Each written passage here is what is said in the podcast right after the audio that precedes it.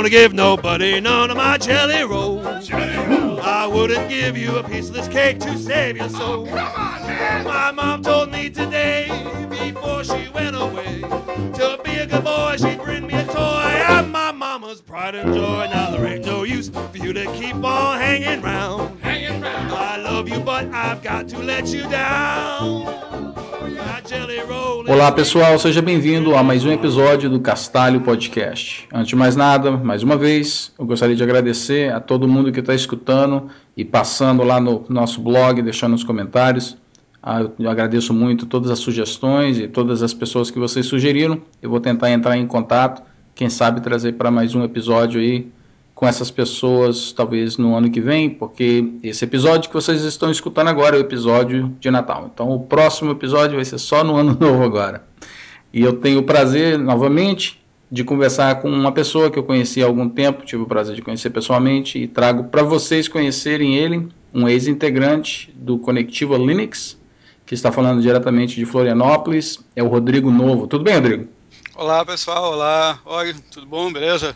Tranquilo, tranquilo. Então, o Rodrigo, ele, eu conheci ele só para dar um background para as pessoas. Ele, eu conheci o Rodrigo ah, quando eu tive na Califórnia, num evento do, da Canonical. Isso, foi no, foi no, foi no, no Ubuntu Developer Summit em, em Mountain View. Foi Acho exato. que foi, foi em novembro de 2006, se a minha memória não me falha nesse momento. Não falhou, não. Foi isso mesmo. Novembro. Isso. Foi lá quando. Foi a primeira vez que teve o Ubuntu Developer Summit. Eu, eu trabalhava na Canonical como. Bom, man, man- era do, do, do Core Development Team, eu mantinha, mantinha o, o Edubuntu, era, era de- entre aspas, né, team leader do Edubuntu. Uhum. Ah, e era a primeira vez que a gente estava a gente estava lá nos Estados Unidos, a gente foi no Google Plex pela primeira vez. Não sei se tu já tinha ido lá, mas o pessoal ficou todo maravilhado. Foi, foi razoavelmente marcante, por isso que eu lembro bem. Assim, tipo, todo mundo achou maravilhoso. Aquela coisa de, de ir na cantina do Google e, e, sabe, ter, o, ter a prateleirinha com, com, com, com os docinhos, com a Coca-Cola, sabe, aquele ambiente todo, aquela coisa que.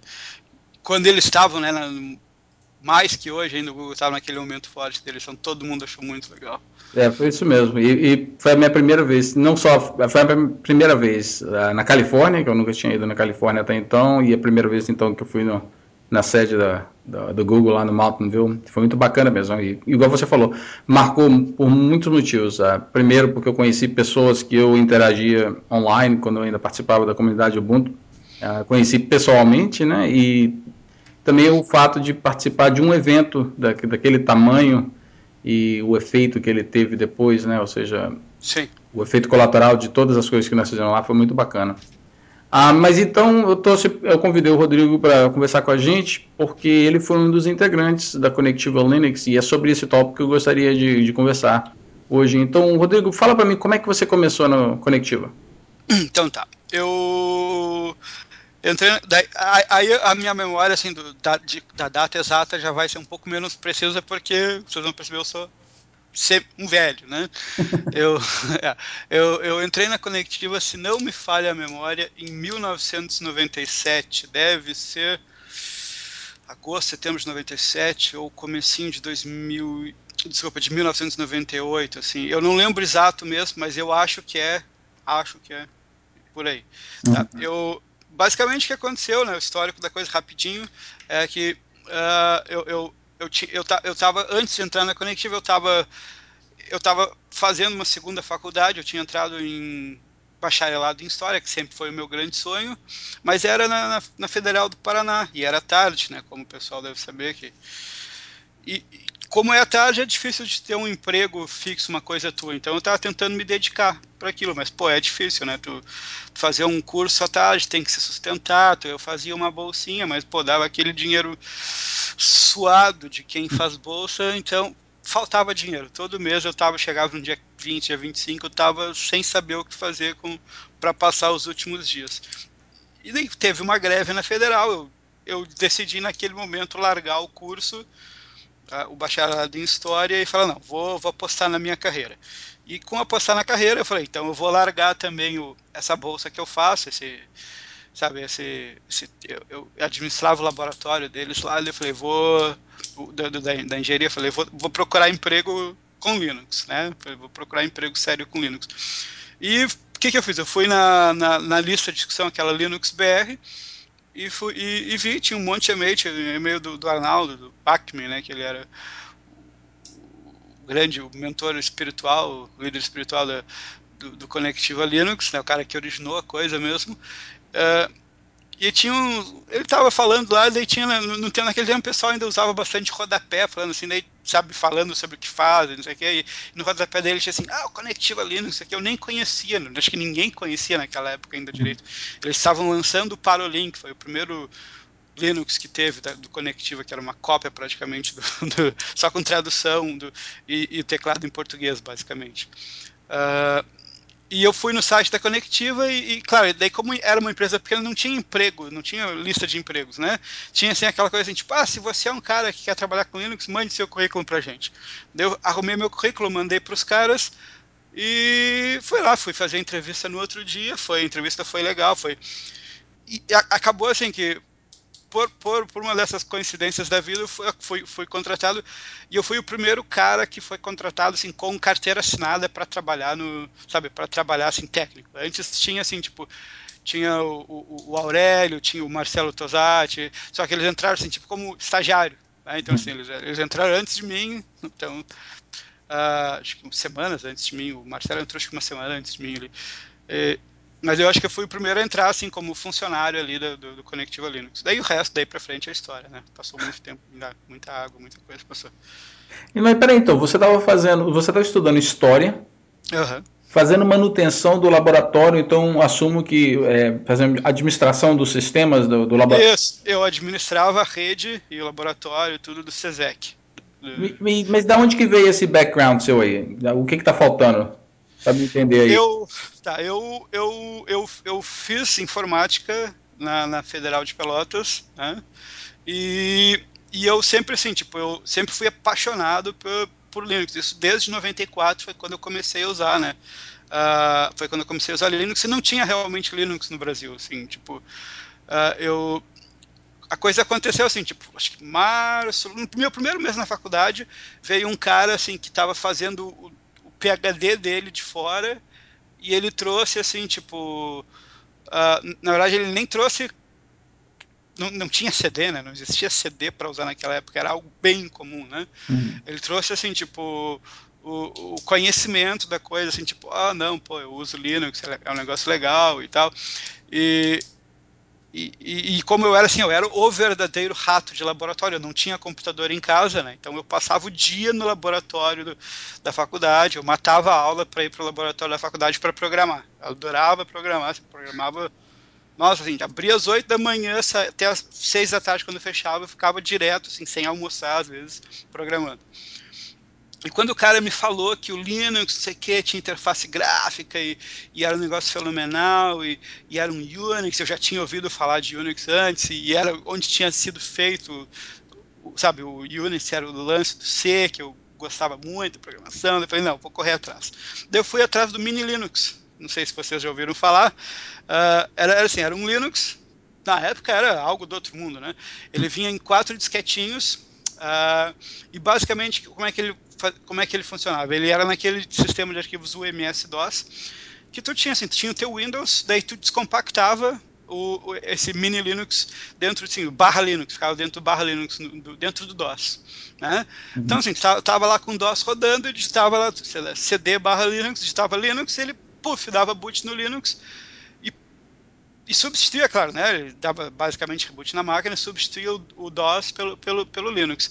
E, era, e é uma coisa assim, tipo, do outro mundo, tu pensar, porra, então tá, eu tô com essa maquininha que tem DOS, daqui a pouco, eu, sem criar um sistema de arquivos novo, sem formatar a máquina, eu tenho usuário root, eu tenho X, eu tenho interface gráfica, eu tenho rede que funciona, eu tenho, sabe, tipo, uh, eu tinha um compilador, sabe, tinha o, o GCC lá dentro, era uma coisa do outro mundo. Eu falei, não, isso aqui é muito doido sabe? uh, daí foi quando eu falei, então tá, vou baixar Linux, foi, foi, quando, foi quando a mosquinha do, do Linux me, mosquitinho do Linux me picou e eu fui baixar disquete do Slackware lá, para quem lembra, né, do, A1, A2, A3, B1, B2, B3, C1, C2, C3, C4, e baixando aqueles 200 disquetinhos e trocando 200 disquetinhos e, e compilando kernel e fazendo todas as coisas. Eu lembro num dia assim que um amigo meu falou assim: Nossa, Rodrigo, pô, cara, que loucura! De um, de um mês para cá, todo dia eu te via programando de um mês para cá, sempre que eu olho para tua tela, tá subindo essa tela preta com um monte de caractere, que loucura, e uma velocidade altíssima, né? O que, que tá acontecendo? Eu, eu, tô, cara, eu não, não tinha nem como explicar para o cara, não conhecia nem. Eu estava compilando kernel e estava brincando de compilar kernel e programar uh, coisa para o kernel. E até acabei fazendo patchzinho pro kernel naquela época lá e tal. Foi, foi bem divertido e foi uma fase assim, aquela coisa, ah, não volta mais, mas foi, foi valioso, foi legal, assim, aquela fase. Acho que eu tive, tava assim no, no lugar certo na hora certa, assim. Sabe? Legal, cara. Então, e, e, o que, que você. Qual foi o seu primeiro trabalho no Conectivo? E, e o que, que você fazia lá no seu dia a dia?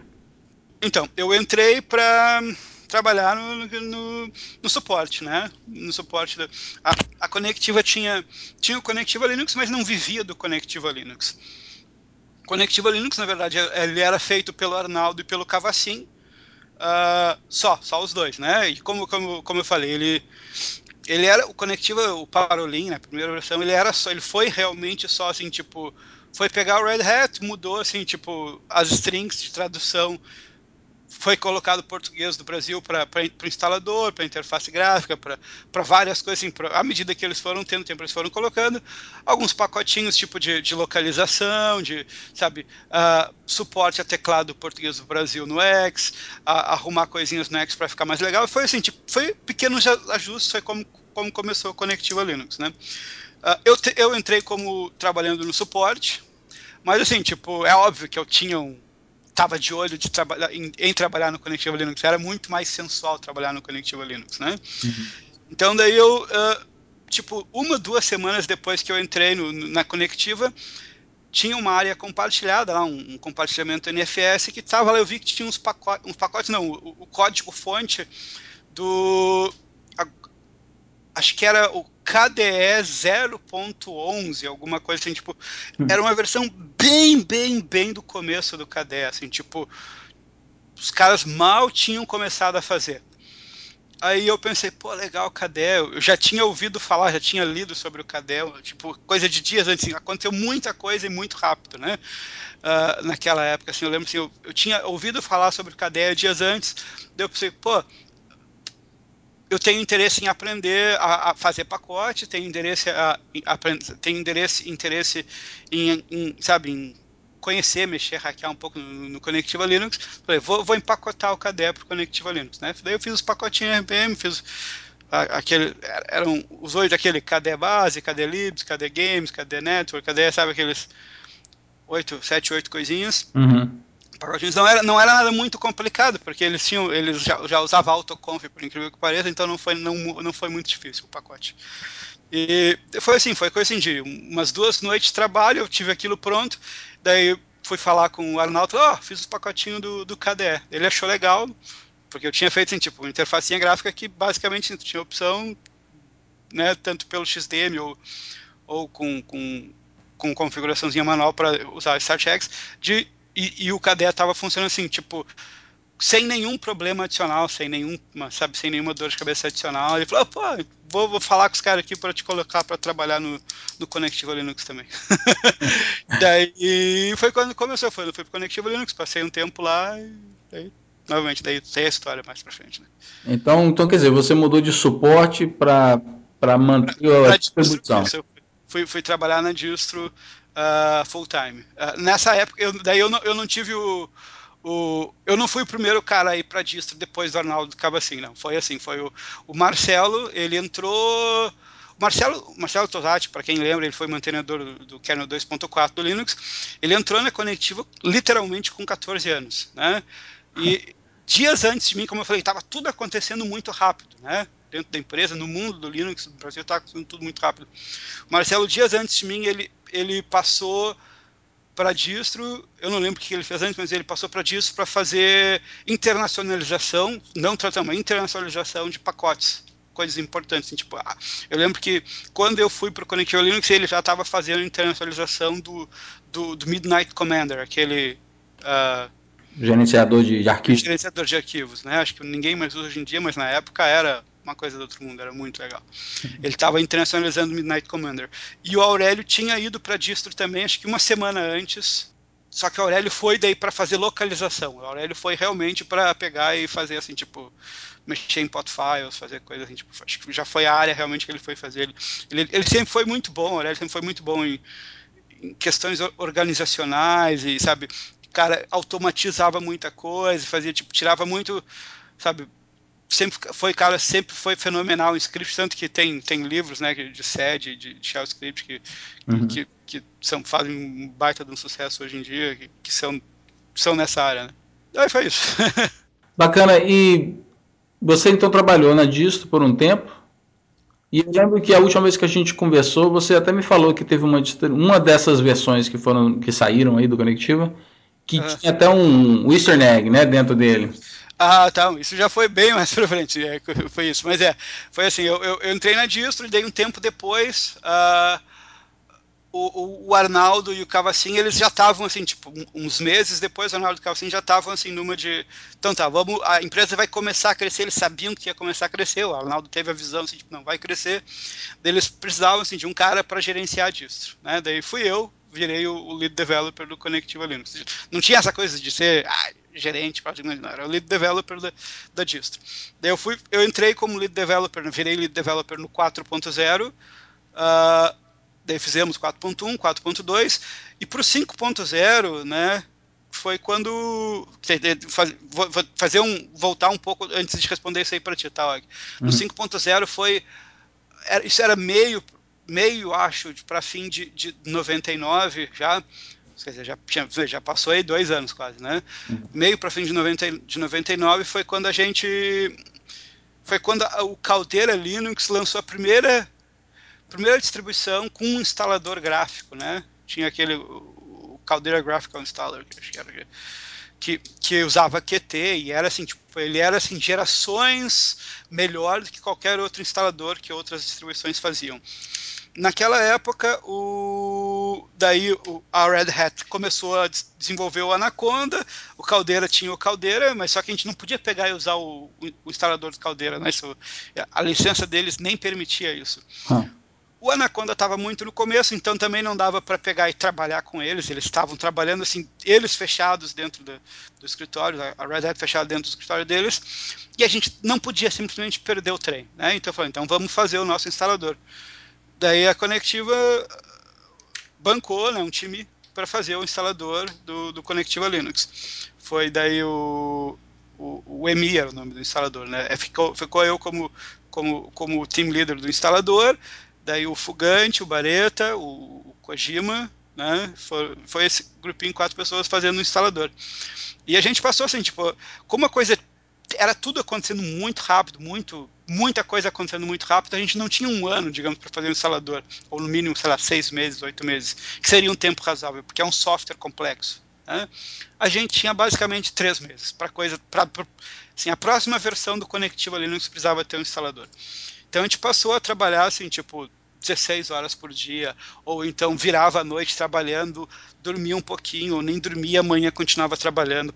Ou assim, ia na sexta-feira e chegava no domingo à tarde ia para casa, assim, claro, daí dava uma dormida lá, mas tipo, só ia para casa tomar um banho voltava, sabe? Aquela coisa assim, tipo, bem só para e trabalhava direto. Aí quando a gente já estava assim, o instalador já estava quase pronto, a gente já estava naquela fase de, de, de, depuração, de testes, de finalizações da coisa, a gente fez o. A gente fez, não, tipo, eu lembro um dia assim que a gente tinha, realmente, a gente tinha virado assim a sexta, o sábado e o domingo, assim, tipo, trabalhando direto, não era nem a primeira, nem a segunda, nem a terceira vez que tínhamos feito isso. E eu estava dormindo no sofá, assim, tipo, no sofá que tinha lá na cozinha. E, e, eu não lembro, acho que foi o Bareta que ele foi lá e tirou uma, uma foto minha, assim, tipo, eu dormindo no sofá. e botou como easter egg do, do instalador. Né? a foto, daí ele editou a foto, né? Ele fez aqueles balãozinhos de, de, de, desenho animado, assim, sabe? Uhum. Com os vários passos do instalador, é como se fosse eu sonhando com, com os vários passos do instalador claro, entre, entre parênteses aqui, tipo, provavelmente é o que eu estava sonhando naquele momento mesmo, né? o, o, o, easter egg, ele era bem simples, assim, na né? hora que tu, tu faz a instalação, Tinha, daí tinha o, os passos, né? O próximo e o anterior, né? Próximo, próximo, próximo. Aí, assim, tu imagina assim, tipo, depois que tu já formatou tua máquina, instalou os pacotes, criou o usuário, tá tudo pronto, assim, tipo, é só, teria só aquele botão, assim, finalizar, que é o reiniciar a máquina, né? Uhum. Aí tinha o voltar. Né? Só que assim, porra, voltar, como assim voltar? A instalação acabou, meu amigo. A gente está tá, tá naquela tela assim, parabéns, você, você terminou, você concluiu a instalação do Conectiva Linux, não sei o que, né? né? Aí tinha o voltar. E se tu clicasse no voltar, era o easter egg que dava, aparecia essa telinha aí. Só que daí eu tinha assim, eu tinha uma bobeira minha, assim, não, isso vai tirar o profissionalismo do produto. Eu tinha, me sentia assim, tipo, responsável por manter a qualidade técnica da coisa. Daí eu tirei o tirei o, o easter egg do, do Conectiva Linux lá. Do, do, hoje me arrependo amargamente de ter feito isso. Era, ah, foi, foi, muito legal que o pessoal fez. Aí será que alguém tem. Alguém ainda tem essa foto, será? Pois é, gostaria de ver, viu? mas eu não sei. Teria, teria que descobrir se. Teria que correr atrás de se alguém tem, não, não sei. Ah. Ela, ela, com certeza. A gente usava um CVS na época. Com certeza estaria no CVS se esse CVS está em algum lugar. Caso esse CVS exista em algum lugar, está lá. Bom, então vou, vou deixar aí um recado para quem estiver escutando. Se alguém tiver acesso a isso aí, quiser mandar para gente, aí é. é muito legal botar no blog aqui uma foto do Rodrigo lá no Easter egg dele. Que versão que foi essa? Você lembra? Só o 5.0. Era, era, o, era o 5.0. Ah, bacana. Conectiva 5. E como é que era o dia a dia lá dentro, cara? E, especialmente assim, em termos quando chegava perto de, de lançamento, né? Como é que era o dia a dia? É, era assim, tipo, tinha isso, eu, eu, posso falar assim com propriedade do pessoal da distro, né? Porque é, é, sempre onde eu trabalhei, né? O pessoal, claro, tinha o pessoal de suporte, comercial, professional service, etc. Eles tinham a, a rotina deles, né? Mas na distro uh, tinha assim realmente aquela coisa tipo acabava uma versão, tranquilizava, tinha os ciclos, né? A cada seis, nove, sei lá, oito meses tinha os ciclos, então tranquilizava, daí pronto, descansou uma, duas semanas, né? Que tu ficou mais aquela, mais postergando, respondendo e-mail, vendo o que, que tem de novidade, lendo tirinhas uh, uh, na, na, internet, jogando joguinho, brincando, testando uma coisa nova. Daí tu tinha um período, né? Para realmente para para testar ideias novas, né? Tipo, ah, eu quero Quero ver como é que vai ficar, digamos assim, esse, se eu mudar o empacotamento do X para fazer o teclado ficar dessa maneira. É um exemplo besta, tá? Mas, tipo, tinha inúmeras coisas que poderia fazer. Né? Mas todo mundo acabava fazendo algo assim por um período. Passou esse período inicial, a gente discutia se dava para aproveitar as ideias ou não, se o cara ia poder apostar naquilo ou não, e basicamente daí voltava para a rotina do então tá, agora vamos vamos ver quando que a gente vai entregar a próxima versão e vamos trabalhar com essa data em, em mente, né?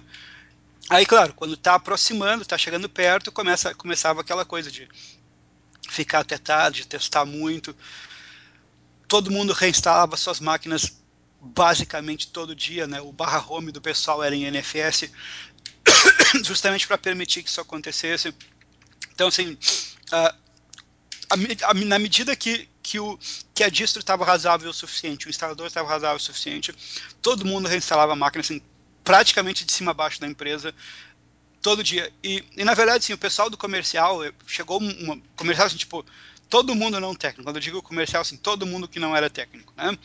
Chegou num momento, isso perto, assim, meio de 2000, assim, que na verdade a coisa progrediu tanto que eles não tinham, na verdade, que fazer instalação nenhuma eles davam boot por TFTP, o, o, o, barra deles já era por NFS, era tudo assim, não tinha, não tinha HD na máquina dos caras, né? Uhum. E, e, tinha todo um esquema que na hora que o, que o cara ligava a máquina dele de manhã já estava com a versão do dia.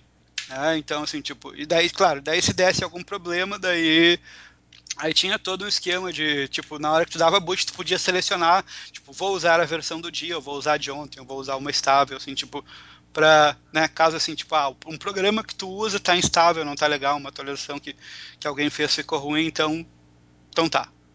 Uhum. É, mas basicamente, assim, tipo, era, era, era, era possível, assim, que eles trabalhassem tranquilamente usando assim, uma versão razoavelmente recente. Porque tu pensa, né, naquela época... Uh, não existia muito como tem hoje em dia, assim, que tem, ah, o Ubuntu tem um período de seis meses e tem aí muito provavelmente centenas ou milhares de pessoas da comunidade que estão usando uh, o, a versão de desenvolvimento do Ubuntu. Não, não tinha, né? Era, era, um, era um conceito que não era muito comum naquela época. Uhum. Então o teste era assim, era o teste interno, né? era assim na Conectiva, era assim na Red Hat, era assim na, na SUSE, era assim na, na Caldera, era no, na Open Linux, né? Para quem lembra das distribuições da época. Uh, o teste era interno e só quando estava quase pronto lançava um beta, daí o pessoal de fora pegava o beta, aí vinha assim centenas, sei lá, milhares de bug reports e tu tinha que correr atrás de resolver aquilo tudo. Uhum, então é porque não, não tinha tanta exposição, então igual. Exato, exato. Era, era outro mundo, né? Era outro mundo. Cara, deixa eu te fazer uma pergunta meio diferente agora, porque durante esses últimos meses eu tive, assim, eu tive o prazer de conhecer um, algumas pessoas que eu não conhecia, que trabalharam no Conectiva, mas eu também entrevistei outras pessoas que não tem nada, não são relacionados à, à série que eu estou né, de entrevistas só sobre o Conectiva Linux. E uma coisa que eu notei é que parece assim que teve uma certa época no Brasil, espe especificamente assim no sul do Brasil, que parece que aconteceu muita coisa em termos do mundo Linux, do mundo open source. Foi, foi essa, foi essa época aí, essa época que tava, todo dia tinha algo acontecendo. Então, tipo assim, o, o termo que vem na minha mente, assim, quando eu paro, quando, quando eu parei para pensar sobre isso, é Silicon Valley, né? Ou seja, Será que é, essa, essa área Florianópolis aí, ou até mesmo abrangendo um pouco mais o sul do Brasil? É, é não, não era em Florianópolis, era em, era em Curitiba, mas uh, em 99, 2000, assim, sem sombra de dúvida, era um Silicon Valley brasileiro, na época, assim. Uhum. E, e, o que, que aconteceu? Por que, que não, não continuou, então? Eu tenho uma teoria, tá? Uh, basicamente, uh, a, conectiva teve dificuldade, né, no caso da conectiva, no mundo Linux open source, né, a conectiva teve dificuldade de, de manter o, as expectativas do, do, do, dos investidores, do pessoal do Venture Capital, né, uh, e, e eles tinham, venture capital realmente tem expectativa muito grande, né? E o modelo de negócio da Conectiva ele era complicado, aquela coisa de vender caixinha e tal, sabe? De, isso, sabe? Hoje se sabe que o modelo vender caixinha de Linux não funciona, hum. né? Exemplo bom disso é a própria Red Hat. Isso, né? Que hoje trabalha, sei lá, 99% com professional services e consultorias específicas e não com vender caixinha. Né? Não sei nem se eles vendem caixinha ainda hoje, não sei. Na época não tem não, cara. É, mas, é, é, assim, é, e, e, a Conectiva ainda estava investindo muito, assim, tipo, na época, em vender caixinha e no nome da Conectiva Linux, que, que apesar de ser muito forte, não, não, não tinha como bancar uh, um, sabe, uma empresa contratar o professional service da Conectiva a preços dois, três vezes maior que, da, que o do resto do mercado, tu entendeu? Tinha que ter assim, tipo, tinha que ter um preço de mercado, mas só porque era Conectiva Linux. Isso que estava faltando. Então o que aconteceu? Acho que fim de 2000, começo de 2001, foi assim, na época da bolha da informática, para quem lembra, né, aquela bolha forte, aquele quando, quando deu uma recessão bem forte no mercado da informática, essa recessão pegou o Brasil, pegou a Conectiva, pegou todo mundo. E a Conectiva teve que fazer, acho, duas ou praticamente três fases, assim, duas e meia, tipo, de, de layoffs, de demissões, assim, em, em, massa, né? Foi muita gente demitida, assim, a, a gordura toda, assim, assim, tipo, quem estava sobrando foi demitido na primeira vez, depois caras razoavelmente importantes foram demitidos na segunda vez, e daí na, na, na terceira vez, assim, foi, foi demissão bem menor, mas assim, caras realmente bem importantes tiveram que sair, que fazer, outra, fazer outras coisas na terceira demissão em massa, porque a Conectiva não tinha como, como bancar aquilo, né? Uhum. E eventualmente um tempo depois a Conectiva fez aquele merge com, com a com a Mandrake Linux foi quando virou o Mandriva, né?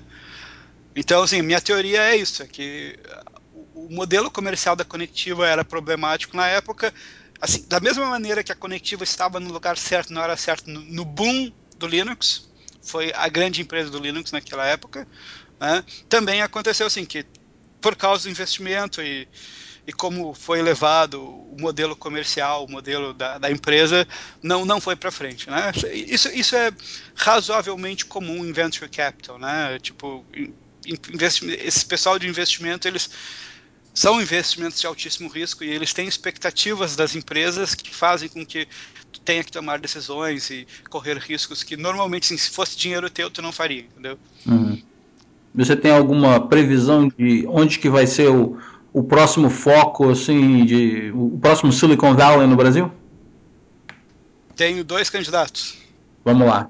eu tenho um candidato é Florianópolis, não é porque eu moro aqui, mas eu acho que tem, tem, tem assim, uh, tá, tá no momento apropriado. Três candidatos, tá? Vou dizer assim, tem três candidatos, tá? Florianópolis está no momento bem apropriado, tem, tem vindo muita empresa de fora. Uh, o pessoal de Venture Capital tem apostado bastante em Florianópolis.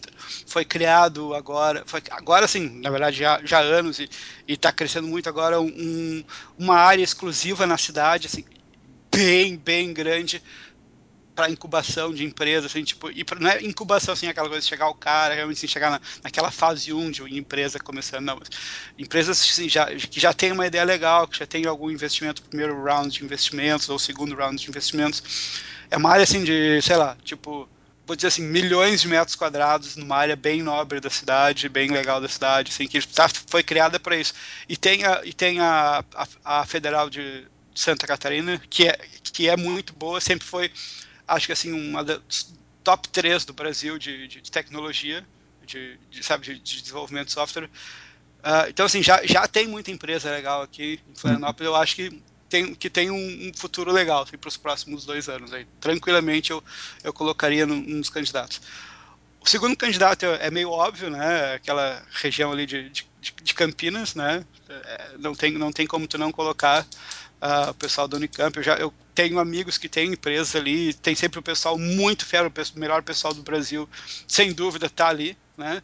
Uh, a desvantagem que eu vejo é que, que entra o fator São Paulo, né? Hum. Aí é é aquela coisa, né? Tu, tu, tu, tem, tu tem o melhor pessoal tecnicamente, na teoria pelo menos, né?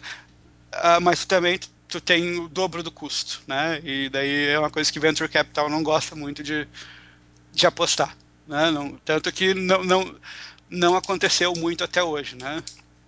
E a terceira aposta, não sei se é bem aposta, mas é, é, é, seria, seria eu acho que já aconteceu uma tentativa no passado, tá? mas seria ali no Nordeste, talvez ali por, por Recife, ali por perto de. Uh, eu vejo um pouco uh, em João Pessoa, na Paraíba, ali por perto.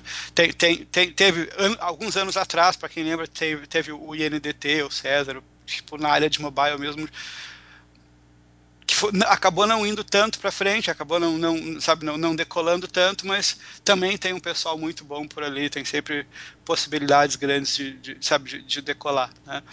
Acho que ali são, são, são três, são, assim, são os três, são as três áreas do Brasil onde eu, uh, eu imaginaria tipo um Silicon Valley, assim, sabe? Uh, cada uma com as suas vantagens e desvantagens, né? Tipo, acho que o problema principal de Florianópolis é por ser muito longe do resto do Brasil, que está no sul do Brasil, uhum. mas fora isso, tem, tem um clima legal, tem o lance da praia, tenho, sabe, tenho, uh, tem o lance de, de, de de todos, o ambiente todo está aqui, entendeu? Tem o ambiente universitário, tem o ambiente propício com, com investidores, tem o ambiente propício físico, então é legal. Campinas, porque tem o, o, capital intelectual incomparável dentro do Brasil, mas desvantagem daí é o, é o custo, né? E o Nordeste ali, por volta de, de Recife, é uma coisa assim, digamos assim, é clássico, já tem, sempre tem, sempre há tentativas de se fazer, digamos assim, uma Silicon Valley brasileira por ali, né? Eu acho que é, e acho que sempre tem uma possibilidade de acontecer. Né? Eu, eu, não, eu acabo não incluindo muito, tipo, Manaus, por exemplo, porque onde eu sei que há tentativas de se fazer uh, coisas do estilo, pelo, por, um, por uma infelicidade simples que é o fato de que é muito longe de tudo. Né? Eu sei que tem gente que tenta fazer empresa lá e tal, mas é muito difícil tu trazer gente de fora, né? Tipo, o capital intelectual acho que é o mais importante, né? É muito difícil trazer de fora, de tipo de fora assim, de, de outros lugares do Brasil, pessoal para ir para ir trabalhar lá acaba pedindo assim dobro ou triplo do que pediria literalmente, né? Uhum. Do que pediria em outros lugares do Brasil. Bom, cara, então chegamos agora na, na hora do podcast, que é o Top 5, onde eu pergunto para você o seu, o seu top 5 em algumas categorias. Legal. Você a gente aprende um pouquinho mais de você. Então, Vamos começar aí por música. O que, que é que. Você tem um top 5 de música? Top 5. Eu tenho um top 2. Pode eu, ser. eu gosto eu, eu tenho dois. É, é, claro, é porque por um motivo bem simples. Se eu fosse colocar um top 5 de verdade, eu seria, acho que com, como quase todo mundo com música, seria assim, um top 200, né? Tipo, top 500. né? Mas eu tenho, assim, tenho dois artistas que eu acho, assim, que. Não vou, não vou dizer assim, quase tudo que eles fazem, mas eles têm uma quantidade de. O trabalho deles é, é muito bom. Assim, são dois. Falando de intérpretes, tá? A, a, a, interpretação deles eu acho incomparável. Assim, é, o, é o Frank Sinatra né? Uhum. E, e, a Nina Simone. Assim, tipo, sempre, sempre, não necessariamente música que eles criam, né? Eles não são bons uh, ou tão bons, não, não, se, não destacaram tanto na composição, mas assim, tipo, ele, esse, ele, os dois têm um histórico de pegar assim, tem uma música que é boa, né? Tá bombando, isso tá bombando assim, pensa, isso foi há 40 anos, 50 anos atrás, tá, que eu tô falando que eles eram ativos e, e, e famosos, né? A música tava bombando e era boa, uh, tu dava na mão deles, a música virava assim, tipo, vou dizer assim, tem literalmente dezenas de músicas que tu ouve assim, tipo, a versão mais famosa ou a versão que fez a música realmente ficar conhecida é a versão do Frank Sinatra ou da Nina Simone. E é coisa que as pessoas nem às vezes nem imaginam que é o caso, mas é. Tá lá. Tipo, tu ouve e tu não sabe que é da, da Nina Simone, muito, aquela grande parte das pessoas não nem conhece, mas tá lá. E é a mulher que fez e é boa. E, e, e em termos de, de filme? Eu tenho top 5. Bora. Vai ser difícil também. Eu, eu, eu, eu sou. Eu, eu sei, o, o, grande filme para mim, assim, tipo, tipo, escolher assim, top one para mim é aquele o, o, o Shawshank Redemption. Uh, o que, como é que é o nome dele em português? Em Busca da Liberdade, acho que eu não lembro agora. É, eu não tenho nem ideia. o nome dele em português, Um Sonho de Liberdade. Sonho okay. de Liberdade. Para quem não viu o filme, eu recomendo assim, tipo, não conheço alguém que não que tenha, sabe, para quem não viu o filme, assim, to, todo mundo que viu o filme coloca esse filme numa lista de top 5, tranquilamente. Né? Uh, aí eu daí fora isso eu gosto de filmes assim eu sou um cara meio atípico. Assim como com música eu gosto de coisa mais antiga. Então o que eu faço que eu, a sugestão pessoal que eu vou fazer assim em vez de dar top 5 de filme o que eu faço assim é, é, é o que eu faço para mim para minha mulher ela, ela, ela entrou bastante assim nesse nesse meu ritmo. Uh, a gente pensa assim, pô, o que, que tem de filme bom para ver, né? Daí a gente vai no cinema, só tem assim, tipo, tem 12 filmes dando, e daí só, às vezes é um monte de porcaria e tem um ou dois filmes bons. Né? Então a, a, minha lógica é bem simples. Historicamente sempre teve um monte de porcaria e um ou dois filmes bons. Né? Então o que eu faço é eu procuro filmes que são sabidamente bons, assim, que tenham assim, às vezes 40, 50, 60, 80 anos, assim, tipo Literalmente, filme velho. Tu vai na, na, na Saraiva, né, nessas livrarias, todas elas vendem filme velho hoje em dia. Uhum. E é tudo assim, tipo, filme assim, ah, ganhador de cinco Oscars, ganhador. Sério, assim, ganhador de seis, oito Oscars. E tu vai ver assim, assim, geralmente filme em preto e branco. Eles não têm, claro, aqueles efeitos especiais. Se procura efeito especial, não vai ver filme velho, pelo amor de Deus. Mas eles têm, claro, mas eles têm, assim, tipo, atuações muito boas. Ou, assim, vários filmes que depois foram refilmados sabe, há poucos anos atrás, mas que assim, tipo, a atuação nova não tem a qualidade que tem a atuação, a atuação antiga. Uh, é muito comum assim ter ditados os, ou os memes que se diz hoje em dia que, tal, que, que, na verdade eles foram criados por conta de, de algo que aconteceu num filme antigo, um filme dessa época. Uhum. Uh, então assim, essa é a minha sugestão, assim, top 5 de filme, na verdade, então é isso. Eu sugiro um filme e segunda coisa é dou a sugestão para pegar filme velho qualquer coisa velha que seja, vai no, no imdb.com, né? Uhum. Procura lá os top 100 movies, né? Tu vai ver que, sei lá, mais da metade dos filmes são filmes com 50 anos ou mais. Pega qualquer filme de lá que vai ser sucesso garantido. Bacana. E em termos de leitura, cara, o que, que você lê? Pô, eu leio de tudo. eu, é, eu, eu, eu, leio de tudo, assim, eu, eu, eu provavelmente eu vou decepcionar um pouco o pessoal do, do, do podcast. Eu, eu, não leio tanto coisa técnica, tá? Eu gosto muito de. de, de são, eu, eu, gosto muito de, de coisa histórica, né? eu gosto de, de, ler muito sobre história em geral, e, uh, fatos históricos, uh, sei lá, que tu me der na mão que tenha coisa teoria histórica que foi interessante, foi um livro bom de ler, eu vou ler. Uh, recentemente eu peguei um, a pulga do, do, um, um, interesse particular, daí não é particularmente técnico, mas é interessante.